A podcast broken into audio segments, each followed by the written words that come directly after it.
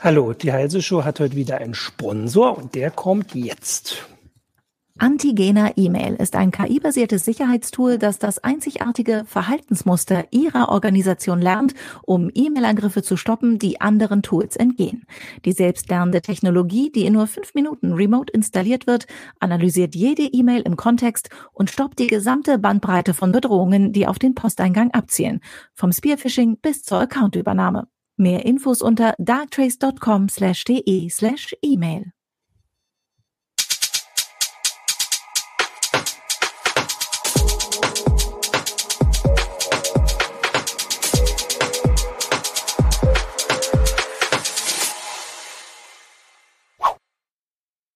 Hallo, willkommen zur Heise Show. Ich bin Martin Holland aus dem Newsroom von Heise Online, wie man das heute sogar ein bisschen deutlicher sieht, weil ich hier schnell noch den Arbeitsplatz wechseln musste. Äh, und ich habe heute mit mir hier Jürgen Schmidt, äh, unser Heise Security Fellow ähm, aus der CT-Redaktion, Heise-Redaktion, wie auch immer. Hallo, Jürgen. Hallo. Und Jürgen Kurie, auch aus dem Newsroom von Heise Online, natürlich bei dem Homeoffice, äh, wie unschwer zu erkennen, erkennen ist. Genau, lass uns direkt einsteigen, ein bisschen verspätet. Und zwar ist ja, das war so ein bisschen die Frage, ob wir das überhaupt nochmal besprechen müssen. Also Anfang der Woche äh, kam ähm, die Meldung, dass die EU-Regierungschefs ähm, oder die Regierungsvertreter in der Europä äh, also der EU-Mitgliedstaat in der EU, ähm, einen Angriff auf Verschlüsselung planen, sage ich jetzt mal. Also dass sie ähm, ähm, versuchen wollen festzulegen, dass Verschlüsselung ähm, nicht quasi ähm, komplett sicher sein darf, weil die Begründung ist in dem Fall wieder, es gab einen Anschlag, das war der in Wien in dem Fall. Und die ja, Behauptung oder ich sage jetzt mal implizite, äh, der implizite Vorwurf ist, den hätte man verhindern können, wenn man weiß ich nicht, mitlesen, hätte mitlesen können, was der auf WhatsApp schreibt oder Signal. Ich sage das jetzt auch so ein bisschen en passant, weil das überhaupt also nichts Neues ist, was wir da hören. Also ich habe äh, geguckt, wir hatten letztes Jahr, hat äh, Horst Seehofer, unser Innenminister, sowas ähnliches gefordert. Weiß ehrlich gesagt gar nicht, was daraus geworden ist. Es gibt immer mal wieder diesen, ähm, ja, diese Forderung aus den, äh, aus, aus der Politik oder vor allem auch von ähm, Sicherheitsbehörden, Verschlüsselung ähm, dürfe nicht unangreifbar sein, wie auch ja, was, was, Darf ich da mal einhaken? Immer direkt, immer direkt. Genau. Ja. Äh, wie schätzen ihr das ein? Wie ernst ist denn das gemeint? Ich meine, du hast selber gerade gesagt, also das kommt irgendwie alle paar Monate, äh, sagt irgendein Geheimdienstchef oder ein äh, Polizeichef, dass wir äh, da, I'm going dark oder sowas und sie wollen Zugriff. Ist das just another oder meinen die das diesmal richtig ernst? Naja, die Pläne sind schon relativ konkret äh, diesmal. Also was heißt konkret, was, was Richtlinien oder Verordnungen angeht? Also im Prinzip ist es das, was aus den Forderungen von Seehofer letztes Jahr geworden ist, dass er nämlich jetzt bei der deutschen Ratspräsidentschaft natürlich für die europäische Innenpolitik auch zuständig ist und ein, ein Beschlussvorlag für den Ministerrat erarbeitet hat, der unter dem Titel läuft Sicherheit durch Verschlüsselung und Sicherheit trotz Verschlüsselung. Das heißt, er behält offiziell seine Linie bei oder die Linie des Innenministeriums bei, dass sie sagen, die wollen tatsächlich Ende-zu-Ende-Verschlüsselung äh, fördern. Äh, es gibt ja Projekte, teilweise sogar, die finanziell vom Innenministerium gefördert werden, ähm, was Verschlüsselung angeht. Und sie sagen aber, sie wollen trotzdem, dass die Strafverfolger ähm, Zugriff bekommen auf verschlüsselte Kommunikation.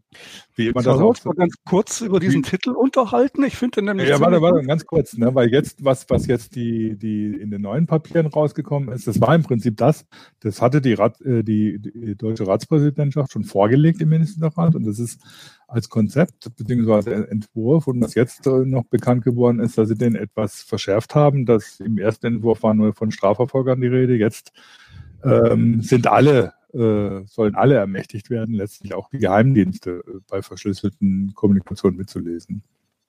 Ich wollte kurz zu der Einschätzung von, von Jürgen sagen. Also ähm, also ich habe das vorhin auch so ein bisschen gesagt, weil, wie gesagt, wenn man so etwas, wenn man etwas so oft wiederholt, dann ist man so ein bisschen abgehärtet und so ein bisschen vorsichtiger.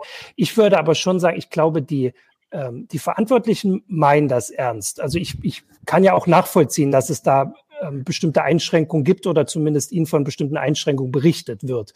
Was ich auch glaube, ist, dass sie oft dann doch unterschätzen, wie groß der Widerstand ist und aus welchen Richtungen der Widerstand kommt. Also, dass es eben nicht nur die, ich sag mal, die typischen Verdächtigen sind, also jetzt vielleicht wir oder der Chaos Computer Club oder sowas, sondern dass es ja verschiedene andere Interessenten ähm, gibt, die auch sagen, wir brauchen Verschlüsselung und äh, sich damit beschäftigt haben. Deswegen wäre ich jetzt erstmal, also das muss ich auch sagen, vielleicht auch zur Sendung so ein bisschen skeptisch, dass daraus jetzt viel mehr wird. Ähm, als bei all den anderen Vorstößen. Aber es hat trotzdem für viel Aufmerksamkeit gesorgt, auch weil es diesmal so länderübergreifend war, also mhm. weil sich die EU-Vertreter einig waren. Äh, und wir haben halt gesagt, und das war jetzt quasi dann so der Abschluss meiner Einleitung so ein bisschen, ähm, wenn das immer wieder so, also quasi gleich abläuft, dann scheint es ja so zu sein, dass immer noch viele Leute nicht mitgekriegt haben, dass es einfach grundsätzliche Sachen gibt, die dagegen sprechen, die sich auch nicht nächstes Jahr ändern oder übernächstes Jahr oder nach ein paar Monaten oder durch eine neue Technik oder sowas. Äh, und dass wir deswegen so versuchen, mal hier eine Sendung zu machen, wo wir ähm, diese grundsätzlichen Sachen so besprechen und darlegen, damit auch unsere Zuschauer, die wahrscheinlich auch alle da schon so ein bisschen ähm, Experten sind, das so weitergeben können und so und zwar so wie so eine Liste haben, um zu sagen, wenn sie jemand fragt, warum bist du denn dagegen, dass man die Verschlüsselung jetzt äh, zumindest bricht, um so einen Attentäter zu ähm, zu fassen, ähm, dass man quasi so eine Handreichung. Das war so mein ja, so eine ich, Idee. Da, ich, da, möchte ich jetzt auch gleich nochmal einhaken, ja, ne? weil, weil, du hast einfach so jetzt en passant im Nebensatz gesagt, dass man die Verschlüsselung knacken muss, um so einen Attentäter zu machen.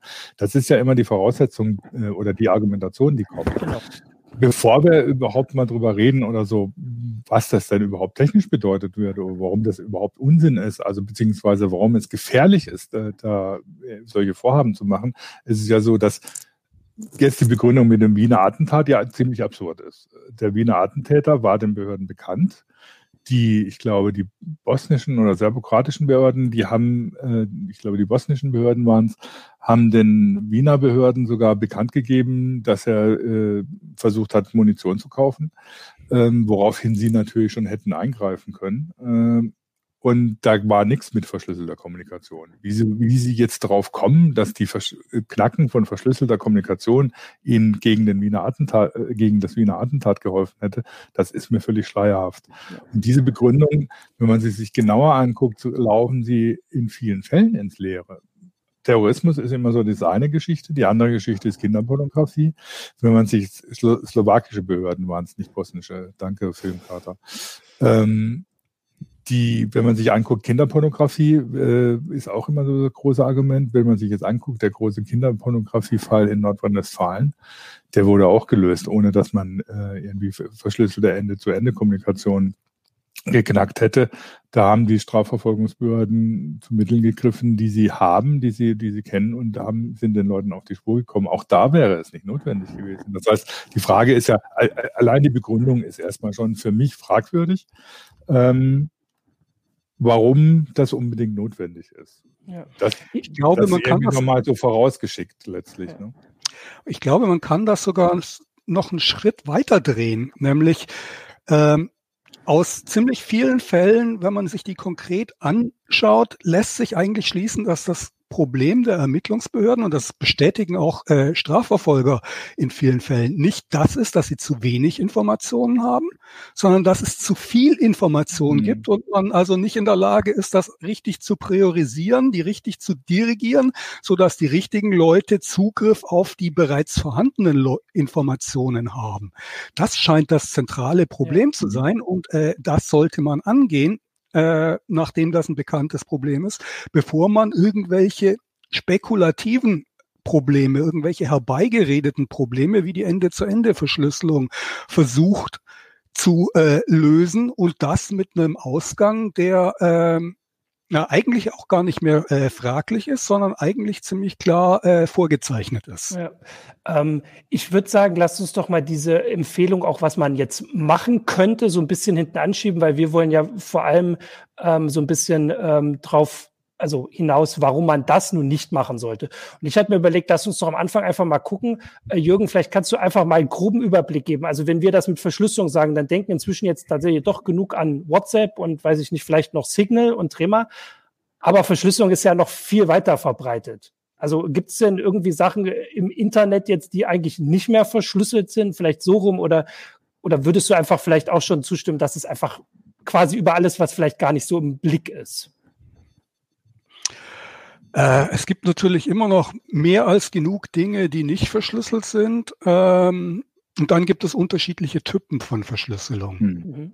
Also äh, gerade im Zug der Snowden-Veröffentlichungen äh, hat eine Form von Verschlüsselung ganz massiv zugenommen, nämlich die sogenannte Transportverschlüsselung.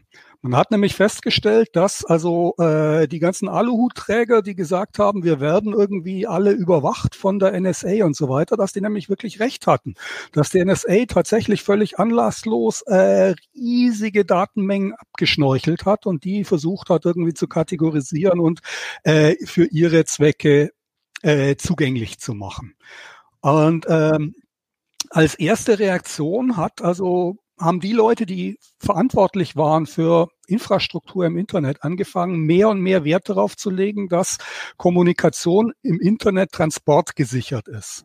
Das heißt, dass zumindest äh, die Kommunikation zwischen einem Client und einem Server gesichert wird. Also das ist typischerweise passiert das dann mit TLS. Das ist der Unterschied zwischen HTTP und HTTPS. Äh, HTTP kann jeder, der irgendwo unterwegs an einem Router äh, mitlesen kann, einfach mitlesen, was da über die Leitung geht. Bei HTTPS kann er das nicht mehr. Da sieht er nur noch, wer mit wem spricht. Das ist eine wichtige Information. Auch daraus kann man Schlüsse ziehen. Aber der eigentliche Inhalt der Kommunikation, der ist jemanden, der an einem Backbone, an einem Router oder sowas lauscht, erstmal verborgen.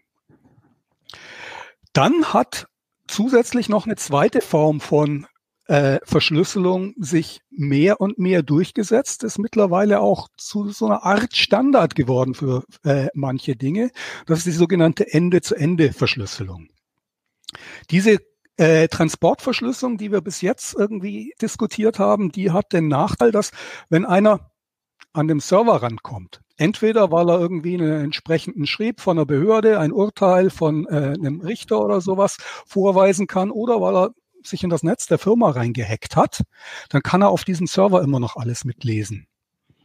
Das heißt, wer äh, da Zugang zu diesem Server hat, kann alle, kann auf alle Daten zugreifen. Mit der Ende-zu-Ende-Verschlüsselung wird die Kommunikation zwischen den Endgeräten verschlüsselt. Das heißt, wenn ich dir, Martin, eine WhatsApp-Nachricht schicke, dann ist die Ende zu Ende verschlüsselt, so dass tatsächlich nur du beziehungsweise dein Handy die entschlüsseln kann. Äh, und das ist die Art von Verschlüsselung, die im Moment auch zentral attackiert wird, weil die reine Transportverschlüsselung, auf die haben im Prinzip Strafverfolgungsbehörden und im Zweifelsfall auch Geheimdienste bereits jetzt schon den Zugriff, den sie äh, rechtlich haben können.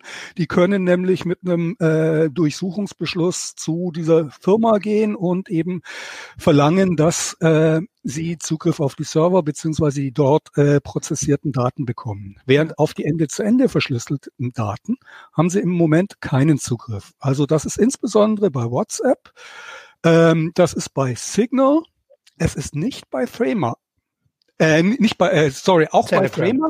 Es ist nicht bei Telegram. Nicht bei, Telegram. bei Telegram geht standardmäßig die gesamte Kommunikation unverschlüsselt über die Leitung. Es gibt zwar zusätzlich geheime Chats, die Ende zu Ende verschlüsselt sind, aber die sind mit diversen Einschränkungen verbunden. Die werden nach meiner Erfahrung nur sehr, sehr wenig genutzt. Die normale Telegram-Kommunikation ist nur Transport gesichert. Ja. Sie ist nicht Ende zu Ende verschlüsselt.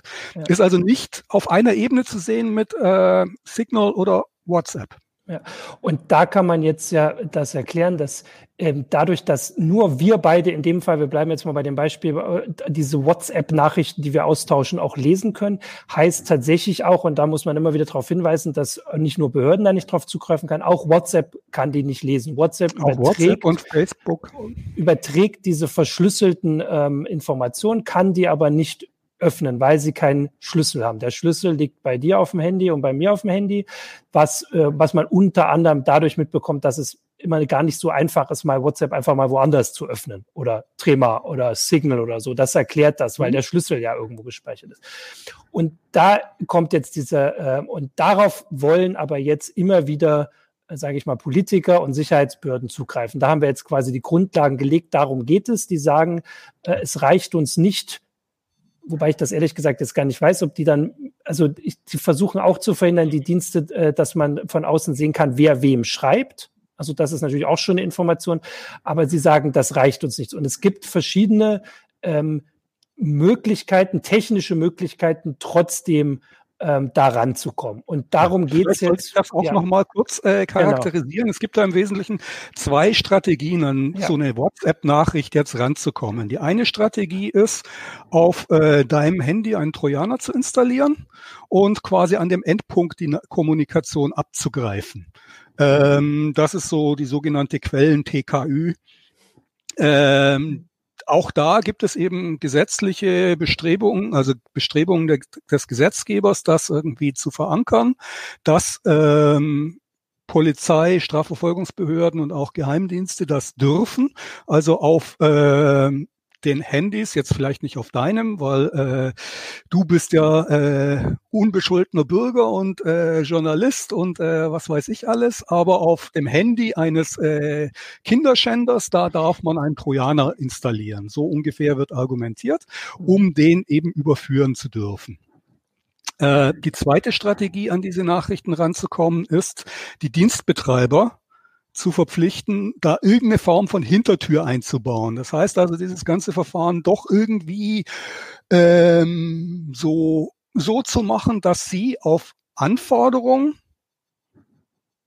die Klartextdaten doch liefern können. Dass sie also einen zusätzlichen Schlüssel haben, den sie dem BKA, der NSA oder wem auch immer geben können, äh, um diese Daten entschlüsseln zu können. Das ist sozusagen die zweite Strategie, äh, über die man diese Verschlüsselung knacken möchte. Ähm, kann man schon mal ein bisschen vorgreifen, zusammenfassend sagen, dass diese zweite Strategie öfter eingesetzt wurde ähm, und wo wir das auch schon mitgekriegt haben, auch schon in der Vergangenheit, weil diese Sache mit dem Trojaner ist halt einfach dadurch schwierig, weil man das, also das muss man ja heimlich machen und man muss mhm. im Prinzip auf eine Sicherheitslücke mhm. setzen. Und da hat man ja das Problem in Anführungsstrichen als, als jemand, der das machen will, auch selbst wenn man jetzt da irgendwie ähm, eine Polizei ist, dass diese Lücken halt regelmäßig geschlossen werden sollten, zumindest. Bei, also, also bei unseren Handys und so passiert es ja jetzt öfter als, weiß ich nicht, bei einem Router oder so. Ähm, und wir, also weil wir kennen ja Fälle, wo diese ähm, diese Hintertüren schon eingebaut wurden. Da wolltest du ja auch ein bisschen was zu sagen. Aber das, würde ich sagen, kann man zusammenfassen, hat schon öfter geklappt und wurde öfter vorgenommen, zumindest was wir wissen, als diese Trojaner-Geschichte, oder? Das, das ist ja, eigentlich das etablierte Verfahren. Also ja. Also so funktioniert das seit äh, Jahrzehnten, dass ja. eben äh, ein Beamter mit einem entsprechenden äh, Durchsuchungsbeschluss zu dem Mobilfunkprovider geht und zum Beispiel sagt, ich will die, äh, die Handygespräche von Martin Holland äh, mithören und dann ist der Mobilfunkbetreiber verpflichtet, äh, die entsprechenden Informationen so auszuleiten, dass die dich abhören können. Äh, bei, für E-Mail gibt es eine ähnliche äh, Gesetzgebung. Das heißt, bei bisher ähm, geführter Kommunikation ähm, war das, ist das ein etabliertes Verfahren, auf das Behörden seit vielen, vielen Jahren immer wieder zurückgreifen. Und die würden das gerne weitermachen. Ja. Das ist also so im Wesentlichen der Grund. Hm. Und äh, um es mal so zu sagen, also der, die Geschichte mit dem Trojaner zumindest, ähm, also es ist nicht bekannt, wie oft das schon angesetzt wurde, ähm, aber die Quellen-TKÜ ist ja bereits in, in der Strafprozessordnung beziehungsweise in den entsprechenden Gesetzen verankert. Im Moment geht ja immer die Diskussion darum, ob man das ausdehnt. Bisher ist es für die Strafverfolger ähm, äh, zulässig, wird immer wieder vor Gerichten angefochten, auch vom Bundesverfassungsgericht, aber das Innenministerium würde die Quellen-TKÜ natürlich gerne auch auf die Geheimdienste ausweiten. Das ist noch so ein bisschen umstritten, ob das äh, noch gemacht wird oder nicht, aber die Quellen-TKÜ ist im Prinzip eine Erweiterung dessen, was, was, äh, was, was äh, Jürgen äh, erzählt hat, ähm, um eben ausleiten zu können, was da kommuniziert wird. Was ja. aber natürlich noch wieder mal ein Schritt, Schritt ist oder so, der einen Einbruch in die Geräte und in die Privatsphäre ja. der jeweiligen Nutzer bedeutet, darf nur auf Richterbeschluss gemacht werden. Aber wenn natürlich, wie du sagst, oder so Trojaner, so Trojaner äh, über so Methoden äh, für die Quellen TKÜ auf den Geräten installiert werden können, dann ist ja nicht gesagt, dass es immer nur die Guten äh, sind, die das machen. Das ist ja das grundlegende Problem bei allem, was du da machst.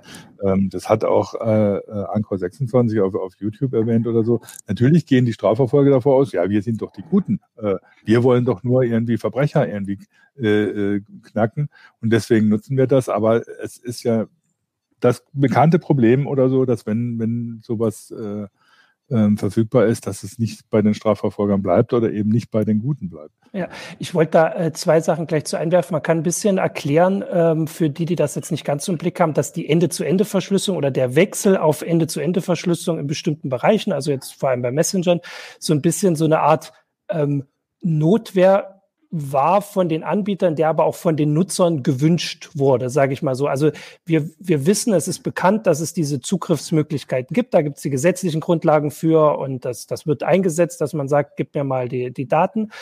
Bei Ende-zu-Ende-Verschlüsselung kann man bestimmte Daten einfach nicht weitergeben, weil man selbst keinen Zugriff mhm. hat. Das war so die, Nutzer haben das gefordert nach Snowden, muss man ja sagen. Das ist nach den Snowden-Enthüllungen hat sich das bei Messengern durchgesetzt, ähm, weil das auch so ein richtiges Alleinstellungsmerkmal am Anfang war ähm, und so eine richtige Werbung, auch vor allem gegen WhatsApp, muss man ja sagen. Viele Dienste haben dadurch überhaupt erst so viel paar Nutzer gekriegt, bevor WhatsApp dann selbst nachgezogen hat.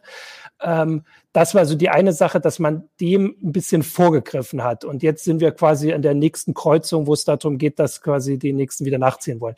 Ähm, jetzt wollte ich gerade kurz zu, ähm, zu Jürgen mit den Trojanern, genau da wollte ich den, äh, den Hinweis noch geben, ähm, dass man also wenn man diese Sicherheitslücken ähm, ausnutzt, der, also der größte Vorwurf ist ja, dass dann staatliche Behörden quasi wissen, dass es in, sagen wir, Android oder WhatsApp oder iOS eine Lücke gibt. Und anstatt in anderen Fällen müsste ja, also weiß ich nicht, wenn Lebensmittel schlecht sind, dann kriegen wir hier einen Aufruf, äh, dass wir die alle ähm, wegwerfen sollen oder zurückbringen sollen oder sowas, ähm, dass eine Regierung also zumindest in demokratischen Staaten, den Auftrag hat, Bürger zu schützen. Also eigentlich müsste sie uns Bescheid sagen, hier, ihr seid angreifbar, weil wie gesagt, jeder kann das ja, also jeder könnte das ausnutzen und dass sie das hier eben nicht machen, weil sie müssten versuchen oder würden versuchen, diese Schwachstelle geheim zu halten, um möglichst lang ihren Trojaner einsetzen zu können.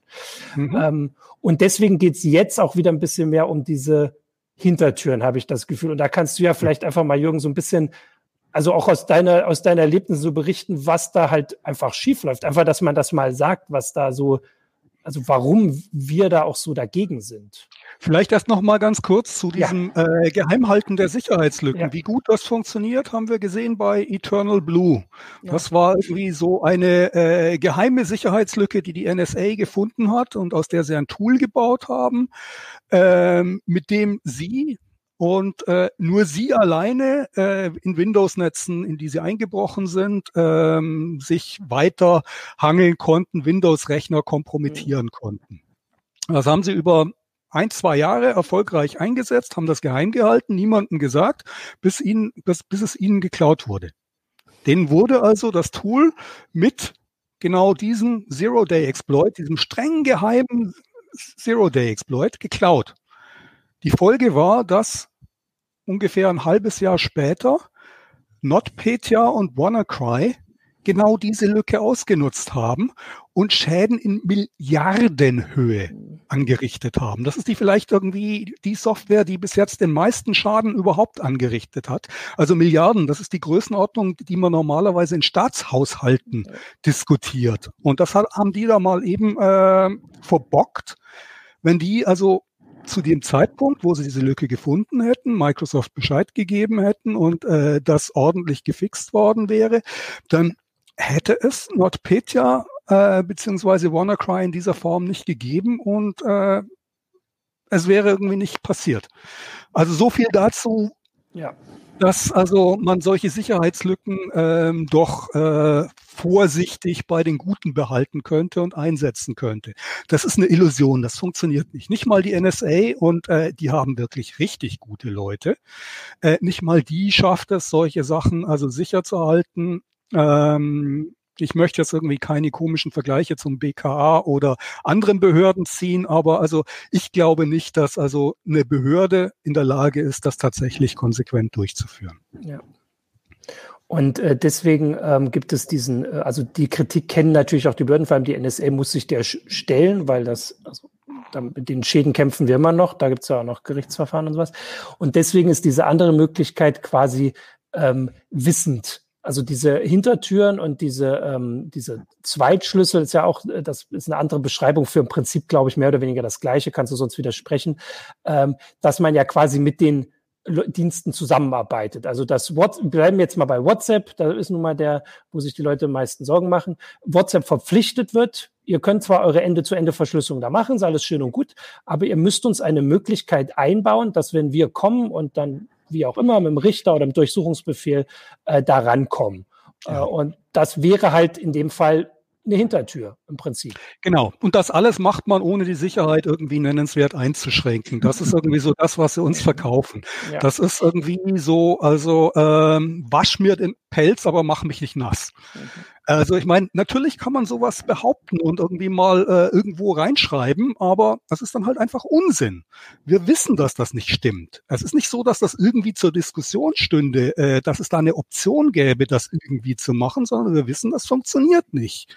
Und zwar äh, aus vielen Beispielen in der Vergangenheit, in denen wir gesehen haben, dass unter anderem solche Überwachungsschnittstellen genutzt wurden, um an unrechtmäßig an Daten ranzukommen. Wir reden jetzt gar nicht von äh, mit dem Missbrauch, den man da mit Tür und Tor öffnet, also durch unter Umständen eben Geheimdienste, die äh, natürlich irgendwie äh, Zugriff auf diese Daten bekommen, erstmal auf rechtmäßige Art und Weise, die aber unter Umständen, wie wir es bei der NSA erfahren haben und von anderen Geheimdiensten auch wissen, auf eine Art und Weise nutzen, die also nicht mehr im gesellschaftlichen Interesse und nicht mehr legitimiert ist sondern wir reden davon, dass unrechtmäßig auf diese Daten zugegriffen wird. Also der prominenteste Beispiel dafür oder das plakativste Beispiel dafür ist Juniper. Die haben in ihr ScreenOS, das Betriebssystem ihrer Netzwerkhardware, haben die für die NSA eine Hintertür eingebaut. Also äh, da war eine Hintertür drin, die äh, so, das war eine sogenannte Nobody but Us Hintertür, No Bus, äh, die niemand außer den richtig Guten benutzen konnte. Dazu hatte die ein Schloss und äh, nur die NSA hatte den Schlüssel. Was passiert ist, ist, dass äh, zwei Jahre ungefähr nachdem diese Hintertür eingebaut wurde, äh, jemand bei Juniper in deren Netze eingebrochen ist und es gel denen gelungen ist, Zugriff auf den Quellcode des äh, ScreenOS zu bekommen und das Schloss an dieser Hintertür zu ändern. Die haben sozusagen einen Nachschlüssel da eingebaut. Das waren also ziemlich sicher die Chinesen, die es geschafft haben, da also in ScreenOS das Schloss an der Hintertür zu manipulieren, so dass die Chinesen über Jahre hinweg über die für die NSA eingebaute Hintertür verschlüsselte Daten mitlesen konnte. Das ist dann weitere zwei bis drei Jahre später ist das äh, Juniper plötzlich aufgefallen und dann haben sie ganz eilig und hektisch Sicherheitsupdates rausgegeben, um die Hintertür zu fixen, die sie selber absichtlich eingebaut haben. Also äh, das ist irgendwie so grandios in die Hose gegangen, wie man es sich nur vorstellen kann. Also da hat ein fremder Geheimdienst dann also die Hintertür, die für die NSA eingebaut wurde, missbrauchen können über Jahre hinweg. Hm. Es äh, kommt jetzt hier auf ähm, Twitch äh, der Hinweis, dass wir immer über die NSA reden, dass es hier aber um ganz andere Behörden geht. Ich würde dazu sagen, du hast es eigentlich schon vorhin gesagt, die NSA ist die mit Abstand größte äh, und ressourcenmächtigste Behörde, die sowas macht. Die, ähm, hier ging es aber genau um das, was halt vorgeschrieben ist. Natürlich versucht die NSA ähm, auch auf aller möglichen anderen Wege an diese Daten ranzukommen, also vor allem diese äh, Schwachstellensuche und sowas. Klar, aber hier ging es ja eben darum, dass genau eine Behörde diese Hintertür eingebaut bekommen hat, die NSA, und äh, auch eine Behörde, wo wirklich äh, Fachwissen vorhanden ist. Und trotzdem hat es, ist genau das passiert, mhm. vor dem alle immer warnen. Jemand hat. Ich meine, das ist ja, das ist ja, das ist erstmal eine technisches, äh, technischer äh, Auswirkung. Ich meine, äh, Anchor 26 hat ja argumentiert, die, das, der Unterschied zur NSA ist, dass hier Behörden gezielt vorgehen wollen und äh, das nur auf Richterbeschluss machen. Nur wenn dafür eine, eine, Hintertür eingebaut wird, ist es ja egal, ob es äh, ähm, die NSA macht oder ob es nur mit richterlichem Beschluss offiziell gemacht werden dürfe.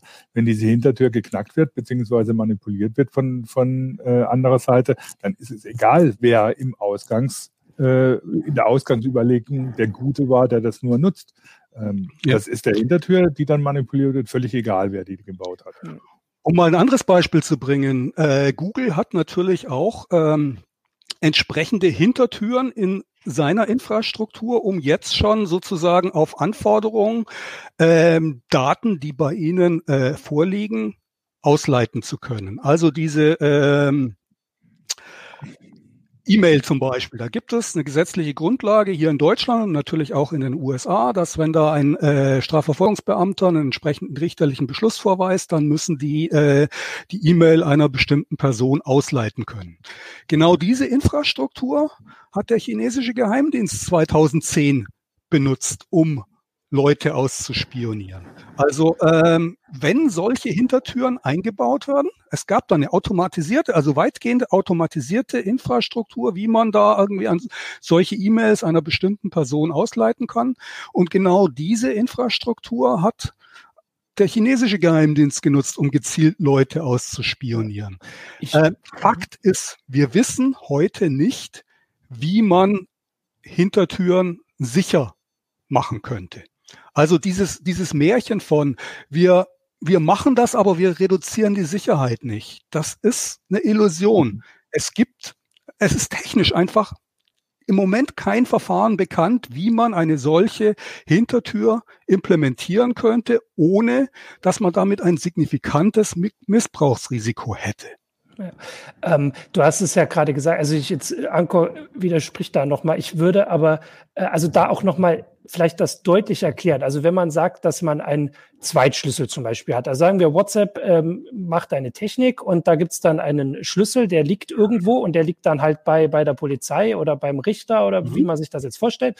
Und mit dem können sie dann da reingucken. Dann ist ja trotzdem dieses Schloss da. Und wir sagen ja, also die Beispiele, die du gesagt hast, ist ja noch, da geht's ja noch nicht mal darum, dass jemand jetzt bei diesem Richter oder was auch immer, wo dieser Schlüssel liegt, eingebrochen ist und diesen Schlüssel kopiert hat, sondern dass dieses Schloss da ist und dass natürlich der Entwickler, der das Schloss herstellt, der kann dieses Schloss verändern und der wird das nie so sichern können. Das waren die Beispiele, die du gesagt hast. Bei Juniper wurde eingebrochen, bei Google wurde eingebrochen. Einfach da dieses Schloss da ist und das muss noch nicht, wir können genug Fälle auch, wo man nicht einbrechen muss. Da gibt es halt einen Mitarbeiter, der irgendwie äh, korrupt ist oder der aus anderen Gründen sagt, ich benutze das Schloss oder sowas. Einfach, dass dieses Schloss da ist, diese Möglichkeit, die Verschlüsselung zu brechen. Und zwar, und das muss man auch sagen, die absichtlich geschaffene Möglichkeit, das zu brechen. Das ist das, das Problem, was wir kritisieren. Das kann man auch technisch nicht ändern. Also natürlich gibt es unabsichtlich Lücken, das hat vorhin auch, kam auch hier der Hinweis, dass Konzerne nie kritisiert würden, wenn sie sowas machen. Das stimmt ja auch nicht. Natürlich gibt's auch, also die Lücke zum Beispiel bei Microsoft, die hat ja nicht die NSA da reingebaut, diese Eternal Blue. Die hat die NSA nur gefunden und hat Microsoft hm. nicht Bescheid gesagt, dass sie da ist. Und im Moment funktioniert's halt so, dass also Dienste halt die Software programmieren und wenn jemand eine Lücke findet, kann er dem Bescheid sagen und dann kriegt er oft sogar Geld dafür und da, das ist eine gute Möglichkeit, die Produkte sicher zu machen, sage ich mal. Auf jeden Fall eine bessere Möglichkeit, als wie es vor vielleicht 15 Jahren gelaufen ist. Ähm, und einfach, dass diese, es, es gibt, also ich will das auch dann nur noch mal wiederholen, was du gesagt hast, es gibt keine Möglichkeit, dieses Ding so zu bauen, dass nur die Leute für immer darauf zugreifen können, die die gebaut haben. Das ist halt das Problem, was wir bei den ganzen Sachen sehen. Das ist die große Kritik, die, ja. äh, und ich finde, wir sind da jetzt so ein bisschen hingekommen über, was sehe ich hier, eine halbe Stunde. Ähm, das ist das, was sich nie ändert. Also jede Diskussion, wir nennen das ja Crypto Wars hier auch schon seit einer Weile, nicht nur hier, weil es das ja vorher schon mal gab, das ist die technische Grundlage, die sich einfach nicht ändert. Es, es, es gibt diese Möglichkeit nicht. Und das ist für mich der Grund, so ein bisschen optimistisch zu sein, dass sich das nicht ändert.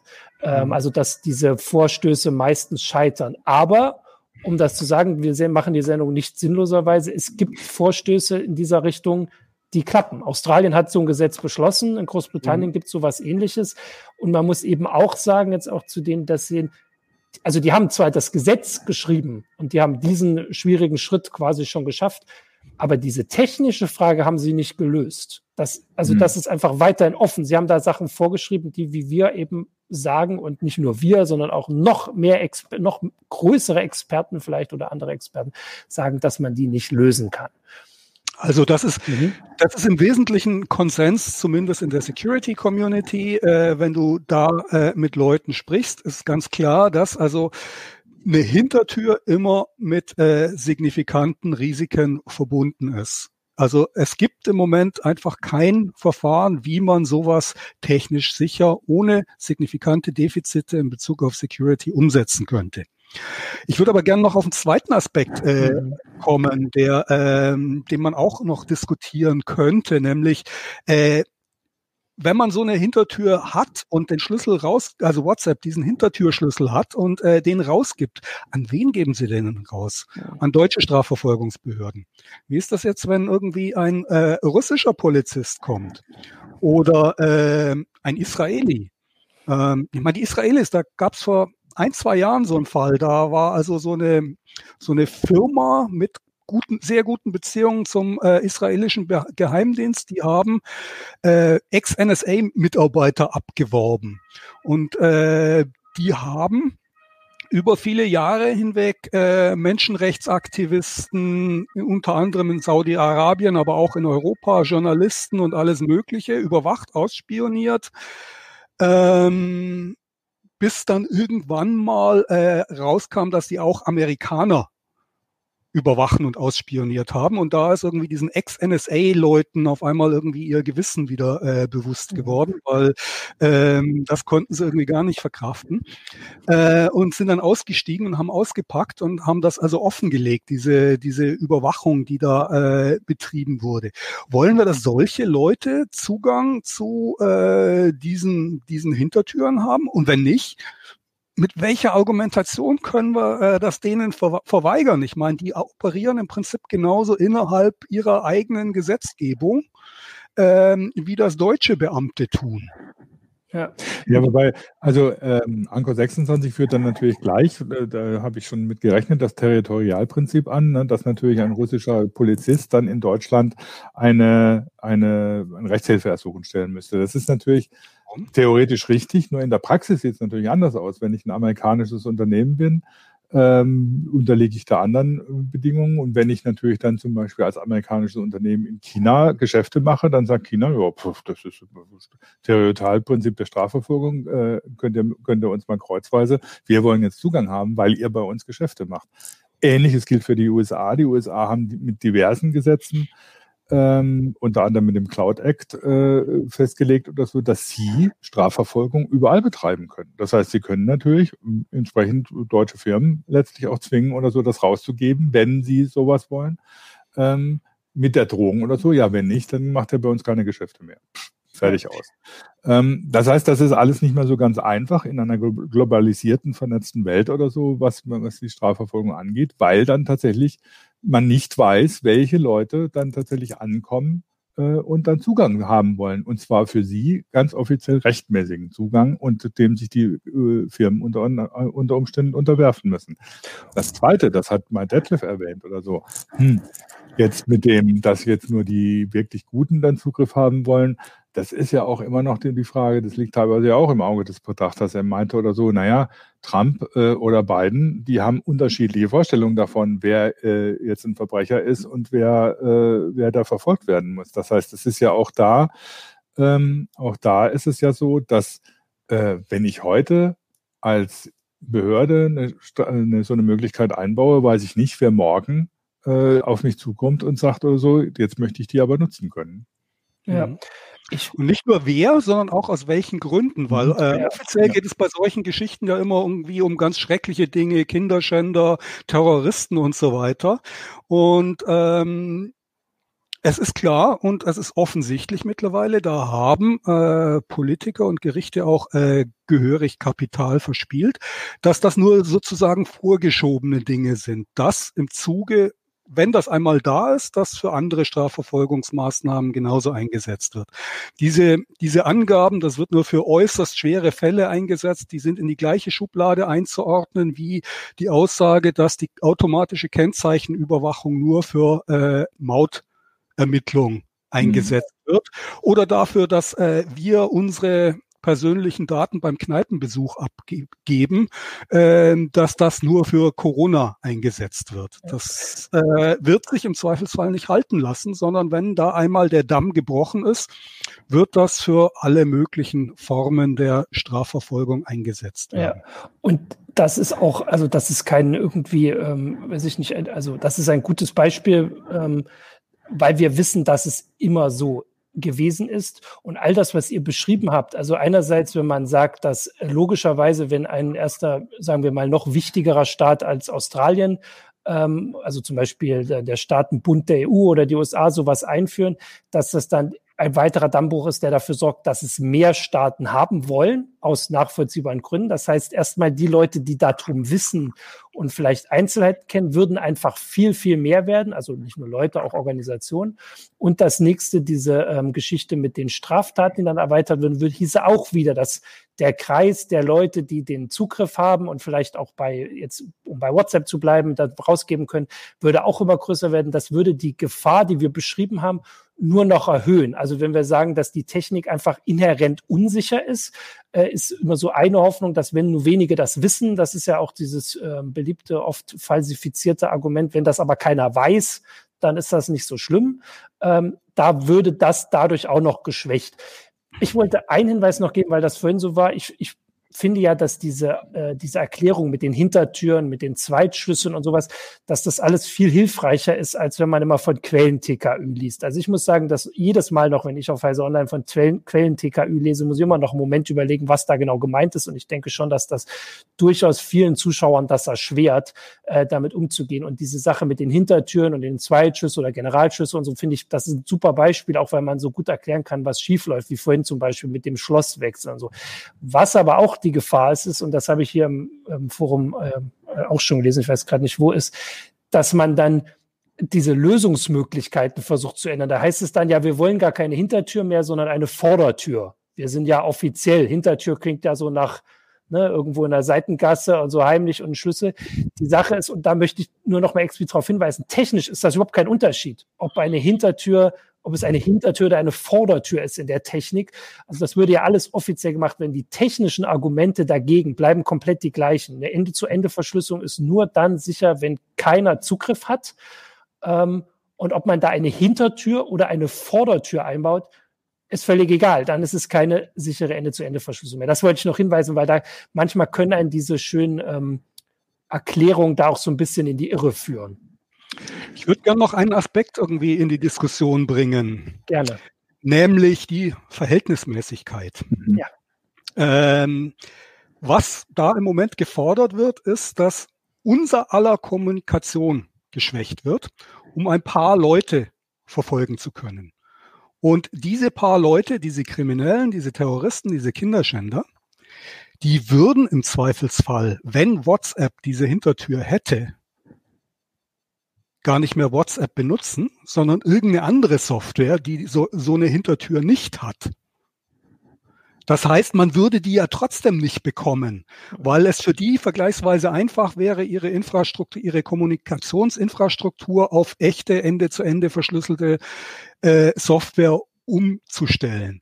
Das Einzige, wie man das verhindern könnte, wäre, wenn man den Einsatz von echt Ende-zu-Ende verschlüsselter Software verbieten würde, illegal mhm. machen würde. Das heißt, dass man alleine dagegen schon äh, strafrechtlich vorgehen könnte.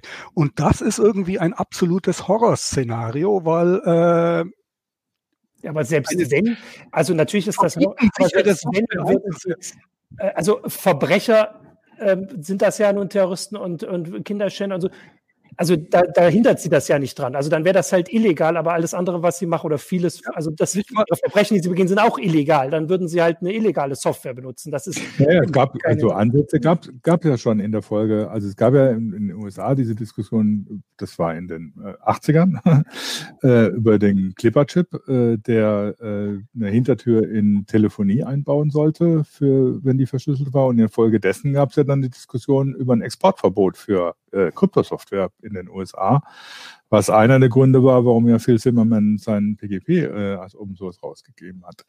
Ähm, also es ist nicht so, dass es solche Überlegungen nicht gäbe, das zu verbieten oder Exportverbot zu machen. Das heißt, es darf nur noch innerhalb der USA von US-Firmen äh, genutzt werden oder ähnliches oder so. Das, solche Diskussionen gibt's ja, gibt's ja schon. Das ist ja, wäre ja auch nichts Neues.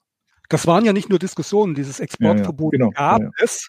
Und wir haben immer noch, also Jahrzehnte danach, haben wir mit den Sicherheitsproblemen zu kämpfen gehabt, die dadurch verursacht wurden. Dass nämlich wegen dieses Exportverbots massenhaft Software und Hardware mit kaputter Verschlüsselung ausgeliefert wurde. Mhm.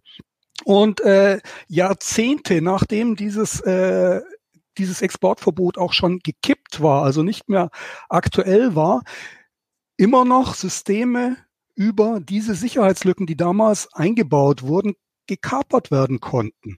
Das heißt also, diese, diese Konsequenzen, die man aus so einem äh, künstlichen Schwächen der Sicherheit äh, zu befürchten hat, das ist nicht irgendwie was kurzfristiges, sondern das ist was, was uns über Jahrzehnte hinweg äh, in der IT-Security beschäftigt hat und äh, wenn wir das jetzt machen, natürlich auch wieder die Weichen stellt auf Jahrzehnte hinaus. Ja. André Arzt und wenn man, wenn man schon, wenn man schon mal so bei jetzt bei der Justiz sind oder so, Gigapixel hat äh, auf YouTube da zum Beispiel die Frage gestellt, das geht ja noch weiter mit juristischen Konsequenzen, äh, die, die sowas haben kann. Was passiert zum Beispiel, wenn so eine Hintertür missbraucht wird, weil eine Behörde einen Fehler gemacht hat und einer Firma daraus wirtschaftlicher Schaden entsteht. Wer haftet denn dann dafür? Genauso ist dann die Frage oder so, wenn jetzt zum Beispiel Ende-zu-Ende-Verschlüsselung beziehungsweise die Verschlüsselungstechniken mit Vektor versehen werden, was ist dann mit den ganzen äh, äh, Fragen von digitaler Signatur, von, von äh, authentifizierter Kommunikation, von rechtssicherer Kommunikation. Für die gilt ja diese Hintertür, äh, für, äh, für diese Technik gilt die, ist diese Hintertür ja genauso gültig. Das heißt, ich kann ja gar nicht mehr davon ausgehen, dass ich überhaupt rechtssicher kommunizieren kann. Und sie meinen, also das heißt, also wenn man jetzt über Exportverbot und Verbot von Verschlüsselung reden, das ist die eine rechtliche Seite. Die andere rechtliche Seite ist, dass wenn es passiert, wenn so Hintertüren eingebaut, ja dann äh, äh, juristisch noch ganz andere Probleme auf die Leute zukommen. Ich wollte kurz, ich hatte ja schon angefangen, also Andreas hat auf äh, YouTube die Frage gestellt, wir möchten doch bitte nochmal deutlich darauf eingehen, warum man die Menschen schützen muss und warum das wichtiger sei als Kriminalitätsbekämpfung. Und ich, ähm, das klingt so ein bisschen polemisch, aber ich finde, man kann das schon nochmal deutlich sagen. Du hast es vorhin, hast du das eine Beispiel genannt, Jürgen, also diese Sicherheitslücke, wo die, die NSA da die Kontrolle drüber verloren hat, war dann die, ähm, ähm, die Basis für einen äh, Cyberangriff äh, oder eine Malware-Attacke, die weltweit Schäden in Milliarden, und das waren Dutzende Milliarden, also war eine riesige Summe angerichtet hat. Und zwar, da geht es jetzt nicht nur darum, dass wir hier irgendwie, sagen wir jetzt mal auch polemisch, die Wirtschaft schützen, sondern das hat reale Konsequenzen. Also Sicherheitslücken äh, können dafür sorgen, dass in Krankenhäusern mit einmal alle Rechner nicht mehr gehen ähm, und dann Leute nicht behandelt werden können, sowas. Ähm, oder ähm, irgendwie nicht transportiert, was weiß ich, Züge können Unfälle haben, äh, autonome Autos können irgendwo dagegen fahren. Die Sache ist, es ist ja gar nicht unsere Aufgabe oder uns, uns ist es gar nicht möglich, uns all das jetzt auszumalen, was schiefgehen kann, wenn man sagt, wir versehen Software, welche Software jetzt auch immer mit äh, Hintertüren. Es geht in dem Fall, was wir jetzt sagen, noch gar nicht darum, dass wir sagen, wenn es diese Hintertür gibt, ähm, sind wir vom Staat nicht mehr geschützt. Also ich finde, das ist schon ein Argument, was man durchaus auch immer bringen kann. Also Kommunikationsfreiheit und auch Datenschutz und so ist durchaus auch was gegenüber dem Staat. Das ist aber gar nicht der einzige Punkt dieser Diskussion. Dann würde das vielleicht auch anders geführt werden, weil man dann vielleicht die Verhältnismäßigkeit anders sehen würde, sondern diese Hintertür ist da. Jeder, wir haben das ja aufgezeigt, die kann. Noch ist es nicht zum Glück. also genau, stimmt. Noch ist es nicht zum Glück. Also ähm, die kann können auch andere Leute dann benutzen mit verschiedensten Absichten, mit verschiedenen Möglichkeiten, uns daraus äh, Schaden äh, zuzufügen. Ähm, und wer, wie gesagt, das wissen will, muss sich halt angucken, was, wie gesagt, NotPetya als Folge hatte. Oder wir hatten neulich diese Geschichte mit dem Krankenhaus, die so ein, äh, äh so ein Verschlüsselungstrojaner hatten wo ein Patient, eine Patientin, glaube ich, nicht mehr rechtzeitig irgendwo hingebracht werden konnte, was gerade untersucht wird wie gesagt, das ist, also man kann, man könnte ja eine ganze Sendung machen, wo wir drüber spekulieren, was man alles machen würde. Die würde dann aber wahrscheinlich andere Zuschauer finden, die dann sagen würden, ah gut, das ist ja mal eine gute Inspiration. Also die Gefahren sind nicht nur, und auch wenn da das nur ist, ist da äh, nicht, nicht richtig am Platz, aber ich sage es trotzdem, ist nicht nur, dass unsere Daten nicht geschützt werden, also dass der Datenschutz nicht ausreichen würde, sondern unsere ganze Gesellschaft hängt an digitaler Kommunikation, basiert darauf in den verschiedensten Sachen und die Schäden sind gar nicht auszumalen. Das wollte ich nochmal deutlich machen, weil es geht nicht nur darum, dass wir sagen, die sichere Kommunikation mit unserer Oma über das Essen am Wochenende ist wichtiger als die Suche nach Kinderschändern. Das ist überhaupt nicht das, was wir sagen. Das äh, darf uns ja auch keiner irgendwie in die Schuhe schieben. Jetzt wollte ich nur kurz, ähm, meine Uhr stimmt nicht mehr. Jürgen, du musst äh, jederzeit sagen, Jürgen Schmidt, wenn, wenn deine ähm, äh, Zeit hier aufgebraucht ist, die Rechneruhr stimmt nicht mehr. Äh, ja, in fünf Minuten spätestens sollte ich. Okay. Dann lass uns doch mal kurz noch äh, also du hast es vorher gesagt, lass uns doch damit abschließen, dass wir vielleicht noch mal drauf eingehen, was man machen kann. Und äh, also wir sagen ja nicht, wir wollen dem Staat gar nicht alle Möglichkeiten wegnehmen, sondern wir haben ja diese Beispiele. Wir haben das vorhin schon aufgeführt. Ich fände das gut, wenn wir damit noch abschließen können. Also zum Beispiel zu sagen, dass diese, also jede, ich habe neulich die Zahl, dass ich glaube, jedes Jahr oder jeden Monat gibt es allein in Nordrhein-Westfalen hunderte Verfahren gegen Leute, die kinderpornografisches Material bei sich hatten. Das heißt, die werden gefunden. Die, also da, da werden auch deutlich mehr Leute verurteilt, als das im Schnitt von ähm, ne, Gerichtsverfahren der Fall ist. Die werden gefunden. Dieser Attentäter in Österreich, in Wien, der war bekannt. Der ist aus, du hast es gesagt, es, es Gründen vielleicht, dass der Heuhaufen zu groß ist, dass die sagt, sie kommen gar nicht nach, allen Hinweisen zu folgen oder sowas. Ähm, dass sie den deswegen nicht äh, gefunden haben. Es wird immer wieder klar, dass es genug Möglichkeiten gibt für Ermittler. Das ist nicht das einzige also es ist nicht so, dass Leute nur über WhatsApp kommunizieren den ganzen Tag und dann losgehen und Verbrechen begehen, sondern es gibt verschiedene andere Möglichkeiten. Die Waffen muss man kaufen zum Beispiel. Mhm. Vielleicht wollt ihr da noch was. Also ich, ich mag mich nicht hinstellen und äh, Strafverfolgern erklären, wie sie ihren Job zu machen haben. Weil, äh, ja. Da bin ich irgendwie nicht in der Position, da bin ich nicht ja. kompetent und nicht qualifiziert. Äh, ich fordere aber ein, dass wenn Sie Forderungen stellen, dass sie die auch belegen vernünftig. Mhm. Und das sehe ich bis jetzt nicht. Ja. Ich sehe nicht, dass äh, in irgendeiner Weise ein, ein Nachweis dafür äh, erbracht wurde, dass sie ein ernsthaftes Problem haben, ihre Arbeit sinnvoll weiterzumachen, wenn sie Ende zu Ende verschlüsselte Nachrichten nicht lesen können.